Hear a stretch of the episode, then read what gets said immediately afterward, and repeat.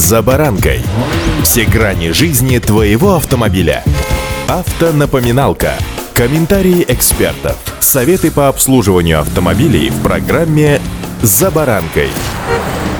С наступлением холодов тема незамерзайки становится очень острой и актуальной. Контрафакт, метиловый спирт и урон здоровью. К сожалению, это то, с чем приходится сталкиваться большинству тех, кто покупает данный вид технической жидкости, что называется с рук на обочине. С вами Забаранка Александр Карпов. Здравствуйте. Автонапоминалка.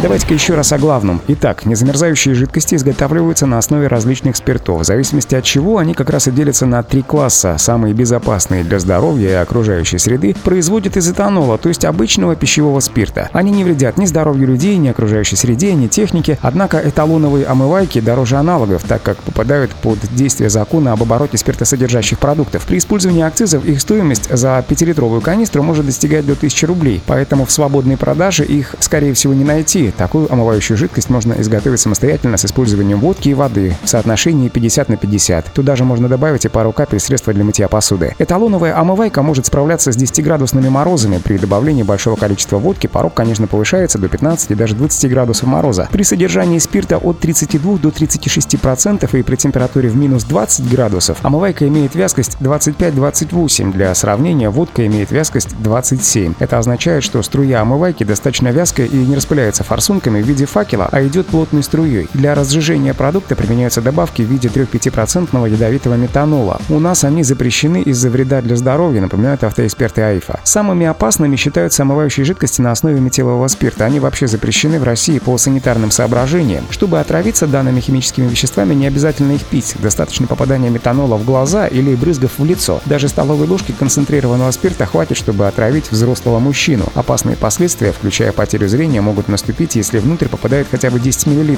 Вдыхание паров метанола тоже вредит зрению. Метиловый спирт накапливается в организме, усиливая вредное воздействие. При его распылении на лобовое стекло и засасывании паров внутренней системы вентиляции автомобиля вряд ли возможен вред для человека, а для тяжелого отравления потребуется часами дышать парами метанола над открытой емкостью со спиртом. А это вряд ли кто-то будет делать, находясь в здравом уме. Между тем, вполне возможны отравления при транспортировке и неправильном хранении данного продукта. В общем, запрет в отношении метиловых омываек вполне обоснован.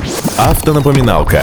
Самые распространенные зимние жидкости изготавливают на основе изопропилового спирта, который считается веществом третьего класса опасности. При приеме внутрь может наступить тяжелое отравление. Изопропиловый спирт менее токсичен токсичен, но при больших объемах тоже вреден при вдыхании. Вред его сравним с вредом технического спирта, в котором доля метанола может достигать 12%. Изопропиловый спирт при приеме внутрь оказывает воздействие на нервную и сердечно-сосудистую системы, а также на желудочно-кишечный тракт. Но если человек принял очень большое его количество, то после промывания желудка наступает выздоровление. В зимней омывайке доля спирта составляет от 25 до 75%, поверхностно-активных веществ не более 1%, красителей 1 тысячной процента, ароматизаторов 0,8%. Есть там и денатурирующие вещества, которые обладают отталкивающим запахом и вкусом, чтобы воспрепятствовать употреблению технического спирта в пищу. Чаще всего добавляют перидин, сложные эфиры кислот и просто керосин, поэтому едкий запах изопропилового спирта не способствует тому, чтобы его хотелось выпить. Этот же запах сильно воздействует на астматиков и людей с заболеванием легких. Применять подобную пахучую омывайку просто не рекомендовано. Вот теперь вы знаете чуть больше, чем просто стоимость омывающей жидкости на обочинах дорог. Удачи! За баранкой!